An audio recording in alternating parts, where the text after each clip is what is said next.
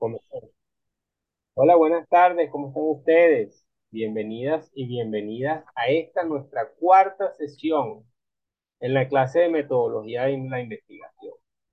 Seguimos comprometidos con la posibilidad de eh, obtener herramientas que les permitan, o ofrecer herramientas, mejor dicho, que les permitan comenzar a desarrollar un conjunto de formas para pensar y abordar la, lo que será su futuro trabajo especial de grado. Digamos que siempre nos, partimos, nos preguntamos eh, cuál es la función del trabajo especial de grado o, el, la tesis para qué. Y bueno, yo creo que como, como siempre digo, la función de la tesis es que cada uno de ustedes logre delinearse como profesional independientemente del resultado que haya, este, haya al final de la investigación, si terminan haciendo una tesis eh, práctica o no, la intención de la investigación, del trabajo especial de grado, es que ustedes se piensen como futuros profesionales. De hecho, es su primera actividad como profesionales y se espera que sea su primer área de especialización. Esa es la potencia de la investigación de la tesis que les va a permitir definirse profesionalmente, conocer un área en profundidad y eh, establecer lo que podríamos llamar como su horizonte de investigación o su línea de investigación. Ya vamos a hablar un poco más de esto. Eh, les recuerdo que el objetivo, el gran objetivo de este primer trimestre es la, podríamos resumirlo en la posibilidad de la selección de un tema de investigación dentro de toda la gama de posibilidades que nosotros podemos, tenemos para aplicar eh, el conocimiento que hemos ido adquiriendo y seguiremos adquiriendo en la Escuela de Idiomas Modernos, seleccionar una, eh, una fracción, si se quiere, un pedazo de esa, de esa amplitud eh, seleccionar también un objeto de investigación porque nosotros vamos a ver esta, este problema en algún lugar. La intención de la tesis es que ustedes puedan aplicar este eh, conocimiento, esta área del conocimiento que ustedes están adquiriendo y la puedan aplicar en algún objeto cultural, en algún, eh, podríamos llamarlo en términos muy postmodernos, algún artefacto cultural entendiendo por artefacto cultural todas, estos, todas estas creaciones culturales del ser humano. Es decir, en el caso de nosotros son eh, artefactos escritos, pero también pueden ser orales, estas cosas que se crean, ¿no? Eh, entonces, bueno, en ese sentido es importante el objeto, porque el objeto nos va a permitir también concentrar la pregunta. Recuerden que es importantísimo no perder de vista que el, la tesis de licenciatura es una puesta en práctica de todo el instrumental teórico que ustedes han eh, adquirido a lo largo de sus carreras. Entonces, por eso hay que tener una, digamos, una área de aplicación. Es decir, nosotros en la Escuela de Idiomas Modernos somos como un híbrido, digamos, epistemológicamente hablando, porque somos humanistas, nuestra formación teórica es importante y somos este, humanistas en el, en el sentido amplio de la pregunta, pero también somos, de algún modo, eh, hijos de la concreción del producto. Los traductores traducen, sí, tienen un objeto eh, claro. Los este, intérpretes interpretan, suena como redundante, pero es más o menos, hay una acción es decir, eh, no todos los estudiantes de licenciatura en letras eh, son escritores. Hay unos que son críticos, hay unos que son eh, teóricos, hay unos que son docentes. Entonces, bueno, en este caso nosotros tenemos como una aplicación. Entonces, bueno, eso lo destaco porque esa selección amplia de de los temas de investigación, la concreción en un objeto y la concreción más aún en la pregunta de investigación, es como el gran objetivo que nosotros hemos planteado para esta, para esta primera, este, este primer acercamiento al tema de investigación. En términos de las grandes preguntas que nos vamos a hacer, este es el primer qué. La pregunta que estamos hablando es ¿qué vamos a investigar? A través de la invitación que les hice de las autobiografías, yo los estaba, yo los estoy invitando a que conozcan un poco más sus formas de acercarse al problema, eh, eh, problema académico, cuáles son sus cuáles son sus fortalezas en el mundo académico. Es decir, bueno, yo soy cantante o soy este, músico, tengo un conocimiento que he aplicado, me gusta leer novelas de algún tipo. Esto nos va a permitir eh, orientarnos en función de las posibles o de los posibles temas de investigación. cuando hablamos de la selección del tema de investigación, estamos hablando concretamente de ese gusto que yo quiero profundizar. Puedo citarlo como un ejemplo, o, mi ejemplo, o me voy a citar como ejemplo, mejor dicho. Yo cuando hice la maestría en literatura comparada, yo quería trabajar la relación entre filosofía y poesía. Me encantaba la relación entre filosofía y poesía. La recomendación que me hizo la profesora Aura Marina Boada fue que ordenara mi biblioteca para determinar cuáles textos de poesía y qué problemas trabajaban había yo abordado y cómo los textos que tenía de filosofía se vinculaban con la poesía. Fue, mi sorpresa fue tal que cuando hice el ordenamiento de mi biblioteca encontré que no tenía una lectura tan profunda como pensaba de la de, poesía, pero tenía más o menos una, una amplitud mayor en el lado de la novela policial. Es decir, yo me había leído 30 veces más novelas policiales que libros de poesía. Y había hecho más actividades con la novela policial que con la poesía. Con esto, lo que, lo que evidenció es que el problema, el tema que a mí me interesaba, estaba como un poco desarticulado de mi realidad. Entonces, bueno, vamos a trabajar la novela policial, me dijeron.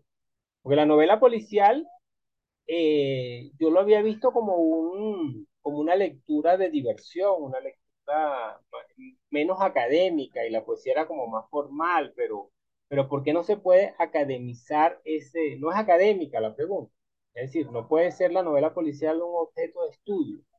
Me di cuenta que sí y que existía la posibilidad de establecer un vínculo entre la novela policial y la literatura filosofía.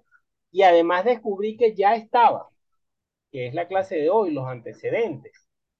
Que ya estaba, ya existía un antecedente en esa línea de investigación. Ya había un filósofo pensado esa relación entre la novela policial y el pensamiento filosófico. Entonces, aquí me abre la posibilidad de, primero, entenderme, entender mi relación con la experiencia académica y, sobre todo, vincularme con el problema que yo, yo estoy desarrollando. Entonces, el primer paso es la selección del tema, selección del tema de interés, digamos. Selección del tema de interés generalmente los estudiantes dicen, profe, pero bueno, yo quiero hacer una tesis que sea concreta para salir de eso rápido, porque, bueno, sí, es probable que usted sea contratado por algún profesor y lo pongan a hacer una traducción sencilla, pum, pum, y resulte. resulte. Eso, eso existe y eso no está mal. Pero la invitación de esta materia debe ser la posibilidad de que ustedes se cuestionen su lugar en la escuela de idiomas y su futuro como profesional porque si no, no estamos formando licenciados, estamos formando personas con un conocimiento técnico aplicado muy importante, muy complejo, pero sin reflexión sobre su, eh, sobre su hacer. Y esa reflexión sobre su hacer es la diferencia entre el técnico, que no está mal, no estoy descartando ni menospreciando el trabajo del técnico, pero entre el técnico y el profesional. Esta pregunta que yo les hacía en clases pasadas, eh, cuál sería la diferencia entre una persona que conoce el idioma, porque vivió en Alemania, y ustedes que no conocen Alemania, pero que hablan alemán y además traducen. El primer lugar es esa reflexión epistémica sobre su hacer. mientras el, la persona que aprendió con la experiencia puede abordar los problemas teóricos de la, no, perdón, no puede abordar los problemas teóricos de la traducción porque eh, su, su conocimiento es un conocimiento práctico, lo va a ver desde la práctica. Entonces, bueno, ahí hay un, ahí hay un universo de problemas que son importantes desarrollar. Entonces, en ese punto de la selección de un tema de investigación, también está vinculado con, esa, eh, con ese profesional que yo quiero ser, con esa, deli posibilidad de delinearme como profesional. Porque si yo quiero hacer traducción literaria, una alumna me dijo una vez, sí, profe, yo quiero hacer traducción literaria, yo amo la traducción literaria, yo estoy estudiando letras, pero yo sé que si me voy por esa área me va a morir de hambre. Bueno, está bien, pero date la oportunidad de disfrutar y de crecer en esa área que te interesa, que es la traducción literaria, y así podrás, este, bueno, decir que lo viviste. Bueno, pasaron los años y resultó que la muchacha sí logró con la tesis no solamente hacer un estudio fuera del país, sino también dedicarse al tema de la traducción literaria. Entonces, bueno, de algún modo, el, nuestra carta de presentación en el mundo académico no es otro sino la investigación. Y, ale, y también nuestra carta de presentación en el mundo profesional es nuestra tesis o el problema que se abordó en la tesis, porque nosotros no somos solamente traductores en el sentido práctico, seremos traductores, intérpretes, licenciados, seremos especialistas en el idioma. Entonces, por ahí el tema de lo que significa la selección del, del tema de investigación que es central. Es central y muy complicado. El primer que muy complicado, porque ustedes pueden aplicarlo donde les dé la gana. Pueden ser traductores de medicina, pueden ser traductores de mecánica, pueden ser traductores de agronomía, pueden ser traductores literarios, de poesía, de música. Ustedes, ustedes pongan ahí el límite eh, y ahí y, y podremos seguir buscando alternativas. Eh, también podríamos este, pensar que esa selección de un tema también está, debería estar vinculado o debería estar directamente vinculado con sus eh, problemas, con, perdón, con su, con su combinación de idiomas.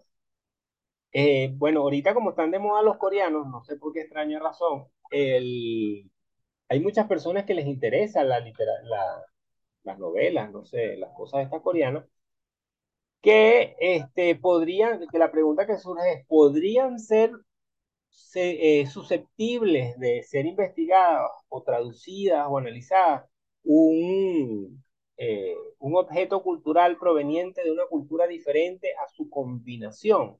Bueno, yo de antemano y directamente les digo que no, que no por la primera razón, porque no existe nadie en la escuela de idioma que les pueda aprobar o evaluar la traducción del coreano. Nadie sabe coreano, básicamente. Segundo, nadie les ha explicado a ustedes coreano, no les ni coreano, ni japonés, ni nada. Nadie les puede entonces exigir eh, evaluar en esa área. Tercero, si yo leo una traducción que viene del coreano, estoy asumiendo o heredando un conjunto de problemas que tuvo el traductor inicial que se vienen a la lengua, este, a la segunda lengua, que puede ser el inglés, y al traducirlo del inglés al español, yo estoy generando un conflicto, un conflicto muy complejo en términos de sentido. Es decir, si yo no, la, la intención de la traducción, para que tenga más, eh, mejor, mejor dicho, la, pensando en, el, en la posibilidad de conocer el sentido del idioma, es necesario poder acercarse al idioma original para poder entender el universo cultural. Para esto les menciono una, una cita que, que, o mejor dicho, unas palabras de Milan Kundera, que uno de sus últimos libros, donde él habla de la traducción. Él dice que él, él no escribe en, en, las lenguas europeas, él escribe, eh, él croata, creo, pero él no es, su, su, lengua oficial no es de las cinco que ustedes estudian. Pero este, él, él vivía en la antigua Unión Soviética, cuando hubo la separación, se pudo emigrar a, a diversos países europeos y aprendió a hablar todas las lenguas.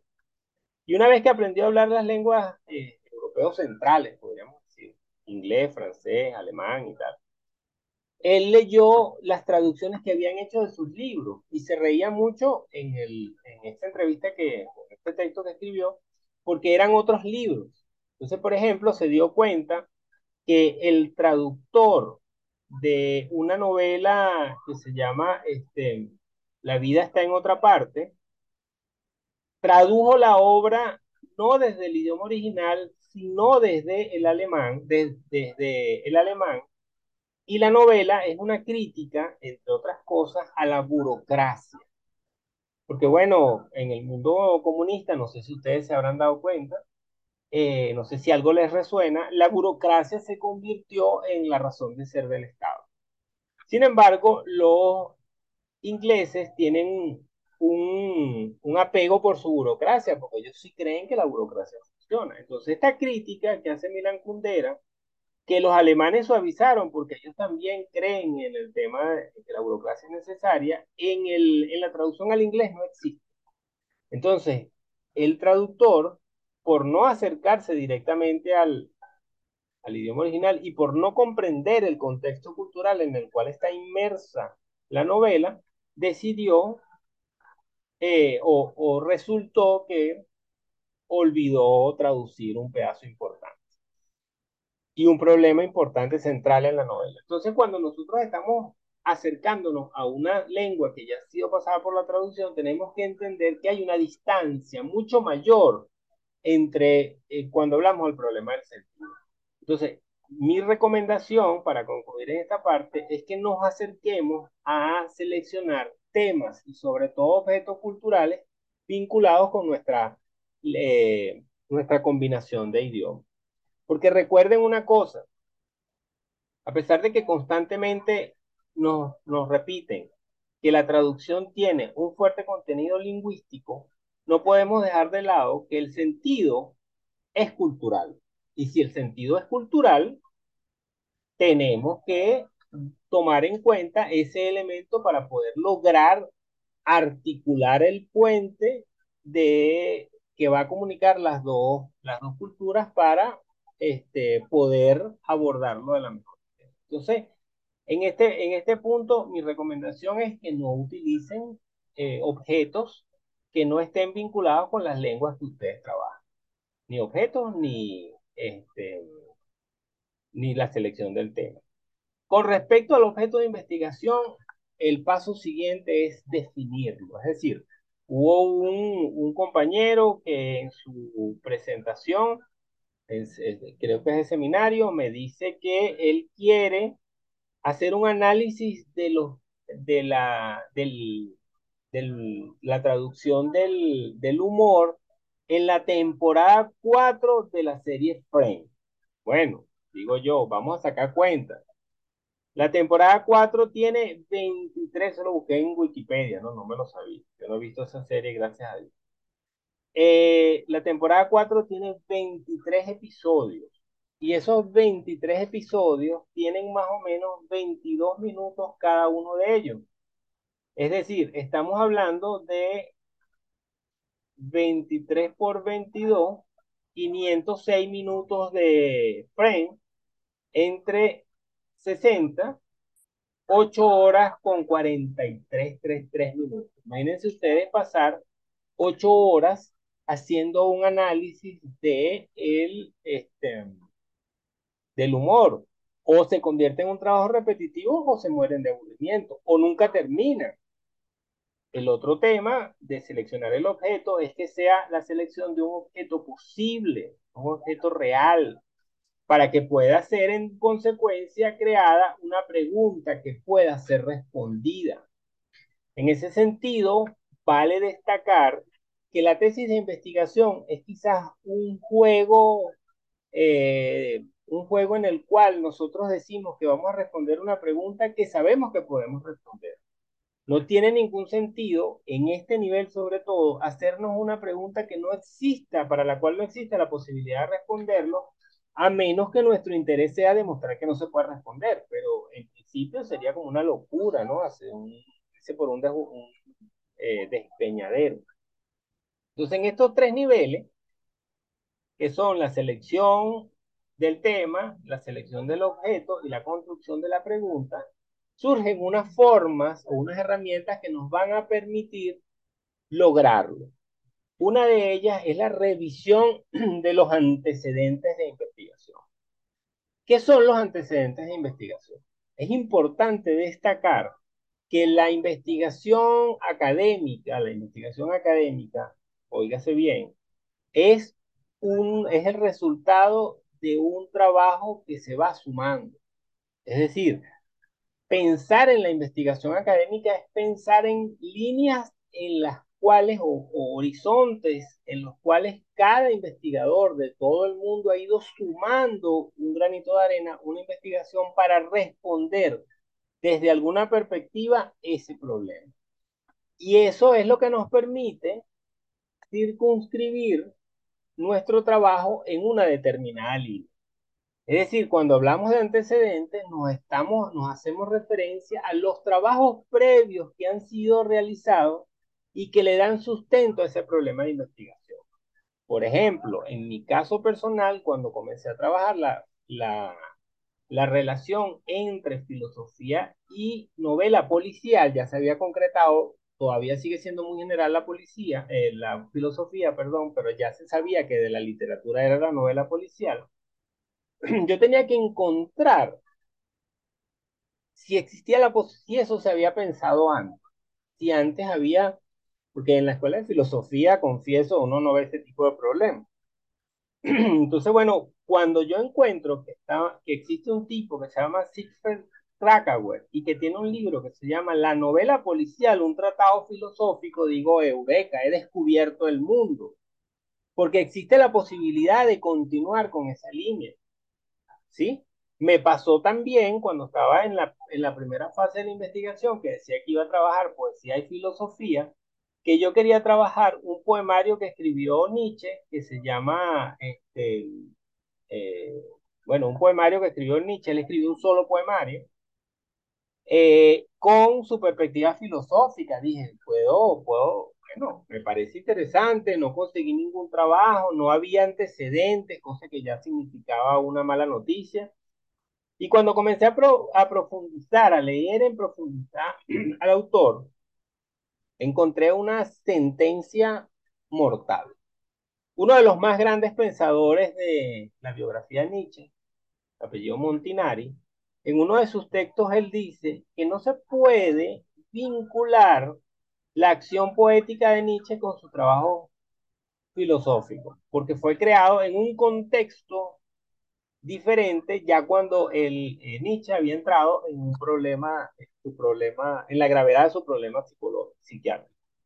Es decir, ya había un tipo que había pasado 40 años estudiando Nietzsche, que lo había leído en el idioma original, que era traductor de sus obras, que conocía hasta la mamá del tipo, dicho que eso no se podía hacer. Para yo poder refutarle a él, yo tenía que estudiar 40 años Nietzsche, tener ese, conocer a los descendientes y, para la tumba el tipo casi para poder tener el, el, la solvencia académica que me permitiera alcanzar esa eh, y negar esa, eh, esa afirmación.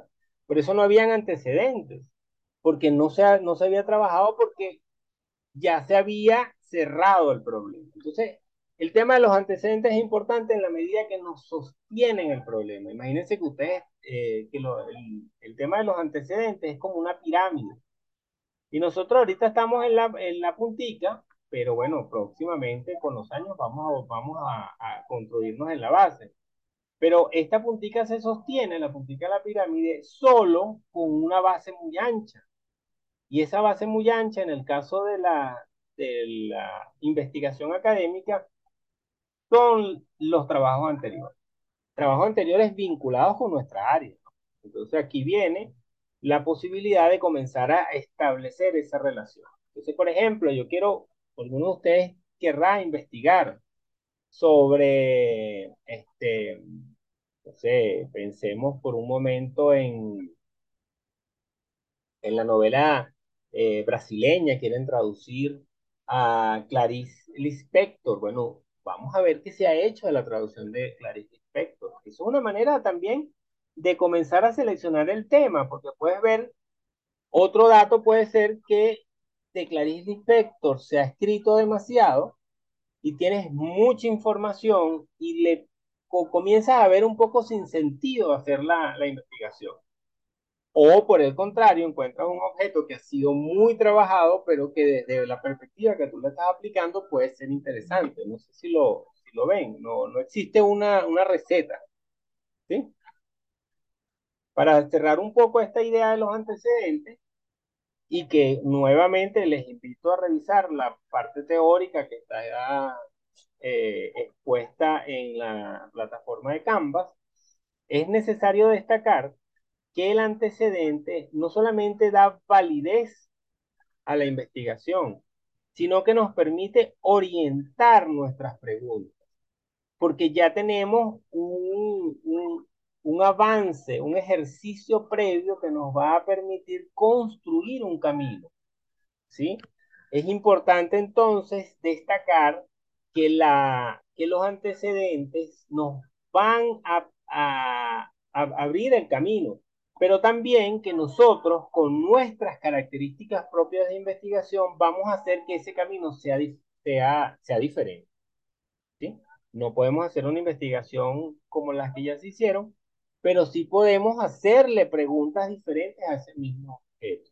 Y en ese hacerle preguntas diferentes es que vamos a crear el conocimiento nuevo que es necesario para el desarrollo de la, del, del área de investigación. Cuando nosotros estamos pensando en, en los trabajos de especiales de grado, cuando yo estoy pensando en los trabajos especiales de grado, yo veo la traducción como el, podríamos decir que el problema epistemológico común de todas las carreras. No la traducción como, como este, ejercicio, sino la traducción como problema epistemológico. Es decir, los, los traductores e intérpretes lo tienen claro, los licenciados no tanto porque ellos dicen, bueno, yo estudio la literatura, estudio la literatura siempre desde la distancia, desde la extranjería.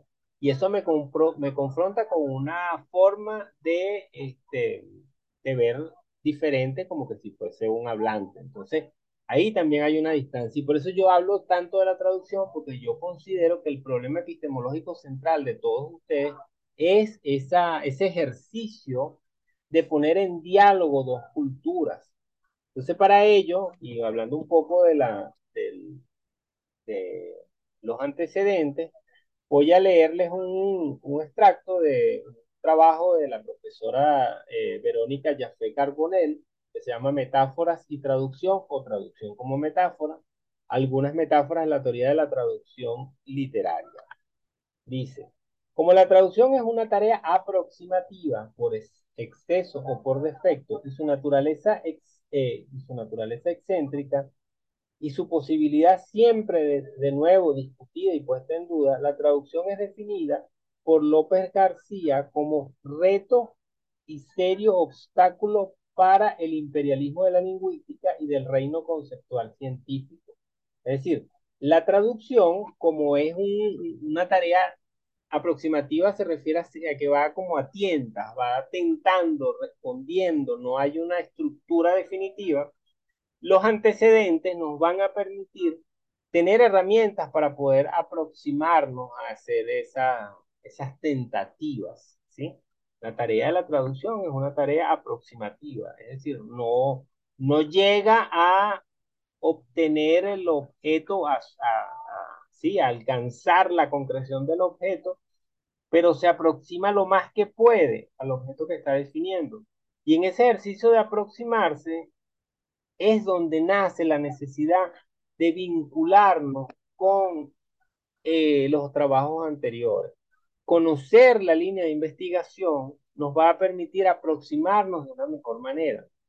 Por ejemplo, si nosotros queremos traducir medicina, es necesario que nos acerquemos al universo lingüístico, al universo histórico de la medicina para tener información o la información necesaria para poder acceder a este, eh, a comprender de qué nos está hablando el texto para reproducirlo en otra lengua a la mejor Y para poder hacer eso, para poder tener ese repertorio lingüístico, es necesario conocer los antecedentes, es decir, todos los trabajos previos que se hayan hecho.